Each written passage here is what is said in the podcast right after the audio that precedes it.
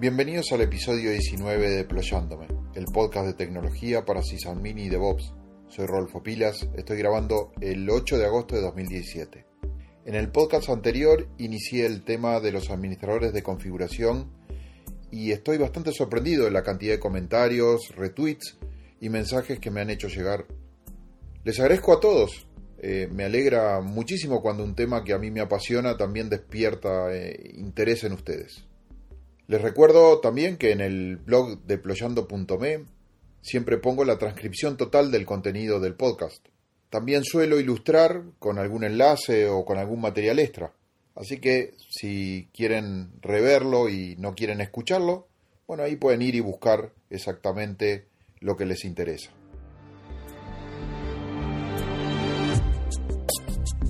Ya entrando en el tema, si recuerdan en el episodio anterior había presentado que es el administrador de configuración y les comentaba que se encargaba del aprovisionamiento de los nuevos equipos, de la orquestación de un conjunto de equipos reales o virtuales o de todo un data center y que todas estas tareas se realizan en forma automática desde un lugar central sin necesidad de que el sysadmin deba acceder a cada servidor para las tareas de administración. Pero como todo en informática hay una curva de aprendizaje, hay cambios de costumbres, hay nuevos desafíos y problemas que deben ser solucionados, y me había quedado comprometido en analizar si ese esfuerzo por utilizar un administrador de configuración valía la pena o es mejor seguir administrando nuestros servidores de la forma que siempre lo hemos hecho. Sin duda que todos nos hacemos una idea del rango superior y del rango inferior donde la aplicación de un administrador de configuración vale o no la pena.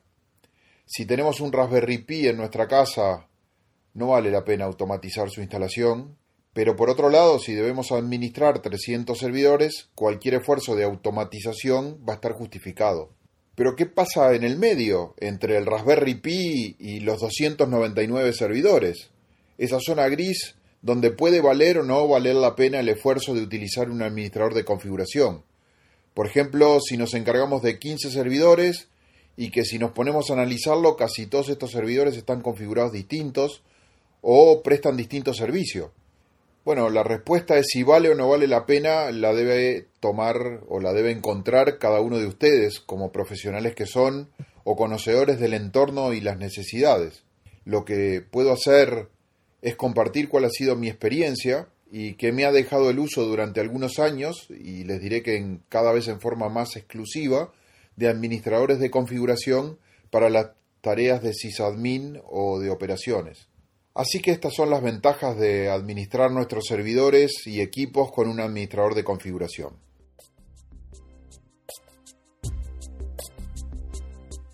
Una de las principales ventajas, y les confieso que para mí ya es suficiente para justificar el esfuerzo, es tener descrito el 100% de la configuración de mi servidor. ¿Cómo se entiende esto? Bueno, mi servidor de producción o de uso está constituido por la instalación del sistema más básico, que, digamos el que sale del CD de instalación, más la aplicación de todas estas reglas. ¿Cuáles son estas? Bueno, las que están descritas en el archivo del administrador de configuración. Fíjense en ustedes que esta simple característica las consecuencias que trae. Primero me va a llevar a tratar de homogenizar mi instalación. Algo que sucede normalmente es que cuando tenemos servidores independientes y los administramos de a uno, las instalaciones son distintas. Por más que sigamos un patrón de instalación. Eh, cuando tenemos un lugar único a donde referirnos, vamos a tratar de reutilizar lo más posible lo que ya está hecho. Entonces, por ejemplo, si se define que el servidor DNS que vamos a utilizar son los DNS públicos de Google, pues vamos a estar seguros que es la configuración que tienen todos los servidores. Yo no sé ustedes, pero a mí me ha pasado de repente tomar una decisión de ese tipo, por ejemplo, cambiar los servidores de DNS, y bueno, lo hago en los servidores en los que estoy trabajando día a día, lo hago en los servidores que ya sé que son los más utilizados, los que están en producción, pero resulta que el servidor de respaldo o donde se hacen los respaldos, ese me quedó con el DNS que están dando y ese ya no lo toqué porque lo voy a hacer mañana que hoy no tengo tiempo, o el servidor donde se hacen los testing también me quedó con el otro DNS que estaba antes y no sé, o ya ni sé con qué DNS está. Si yo lo tengo todo centralizado, me va a, figurar directamente eh, quién está y quién no, o, yo mismo voy a estar diciendo contra quién voy a, estar, voy a estar haciendo el cambio. Y si es una política que exige un cambio global, voy a estar seguro que el cambio está aplicado en todos mis servidores y todos van a estar homogéneos. Lo otro que me va a permitir hacer es evitar los errores de configuración, esos errores que suceden eh, cuando hay muchos servidores que deben ser instalados iguales y que debemos mantenerlos de la forma tradicional. Generalmente lo que hacemos en esos casos o tenemos una, serie de scripts o tenemos una guía para, para seguir la instalación. A veces pasa que, bueno, que justo en uno necesitamos utilizar el paquete ANSIP y no lo pusimos en la guía y, lo, recordamos de memoria. Entonces el paquete ANSIP va, va, instalado. Ah, no, sí, de la guía hay que instalar también el paquete ANSIP y resulta que lo instalamos en algunos sí y en otros no. ¿Y cuando nos damos cuenta? Bueno, cuando accedemos a uno de esos servidores que no lo tiene y escribimos ANSIP y vemos que no está instalado, ah, falló el procedimiento de instalación, como no es algo tan importante, ya no, ya no lo hacemos. Esas pequeñas diferencias también van a estar satisfechas por utilizar un sistema de administración de configuraciones. Lo otro también muy importante es que ya voy a tener una documentación real y actualizada de cómo están todos mis servidores. Esa documentación, ese o ese padrón que voy a tener o esa receta que voy a tener de cómo se instala uno cada uno de mis servidores va a estar siendo confrontada día a día imperativamente contra cada uno de los servidores. Va a estar lista a la hora de, por ejemplo, hacer un informe hacer análisis estadístico, de presentarlas ante cualquier auditoría que necesite revisar o criticar políticas de configuración de los servidores o del centro de datos. Obviamente, ya lo habíamos visto, lo que me va a permitir también es instalar rápidamente, poner a funcionar muy rápido nuevos servidores y en forma eficiente. Lo que antes o en la tarea tradicional me llevaba algunas horas de procesos manuales, esto con automatizado van estamos, vamos a estar hablando de minutos. Pero además, ante un desastre, podemos volver al estado de producción en unos pocos minutos, debiendo solamente recuperar los datos de los respaldos. Fíjense en que ahora nosotros tenemos unos documentos centralizados donde tenemos descriptos el 100% de las reglas que significan para nosotros un servidor en producción. Si nosotros a eso lo empezamos a guardar contra un sistema de control de versiones, por ejemplo contra un Git, vamos a poder tener versiones de la configuración de cada uno de los servidores, simplemente diciendo el storage de, este, de estos archivos es el Git.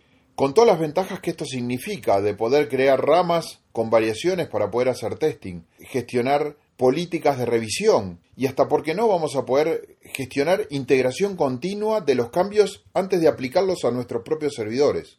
Y entonces, si ahora nosotros tenemos que nuestros servidores son esta instalación básica con este conjunto de reglas, ¿por qué no replicarlo para utilizarlo en otro entorno? Por ejemplo, en testing o en desarrollo. Si ustedes escucharon los podcasts 12, 13 y 14 deployándome, saben que Vagrant permite tener entornos para probar cosas corriendo en mi propia máquina. Por ejemplo, en mi notebook. Podría tomar esas reglas del administrador de configuración y levantar en mi sistema local un entorno que duplique el entorno de producción, simplemente con un Background App. O por qué no replicar esos servidores que están en producción en un entorno de una nube tercerizada, por ejemplo para pruebas o para satisfacer ciertos requerimientos puntuales. Y les confieso que estas características naturales de usar un administrador de configuración me convencieron a mí hace mucho tiempo. Utilizo Vagrant como plataforma para modelar todas las instalaciones y creo que actualmente me resisto a instalar cosas a mano. No sé si notaron, pero estas características que les he detallado son independientes de la cantidad de servidores, son independientes de si los servidores son iguales o tienen configuraciones propias. Podría haberles comentado algunas características que considero más marketineras sobre los administradores de configuración. Podría haber dicho que es una tendencia moderna, que el mundo en el futuro de las operaciones con Internet de las Cosas y los microservicios va a ser 100% automatizado, que es una puerta para acercarse a la filosofía de DevOps. En fin, podría seguir con otras características, pero creo que lo que he mencionado son muy reales y justifican el esfuerzo de emprender ese salto de conocimiento o de cambio de costumbres, o como ustedes quieran llamar, hacer nuestro trabajo con un administrador de configuración. Soy Rolfo Pilas, en Twitter me siguen por arroba pilasgurú y les dejo un saludo a todos. Confío que este podcast les haya aportado para mejorar y como siempre espero sus inquietudes y sugerencias comentando en deployando.me. Hasta la próxima edición.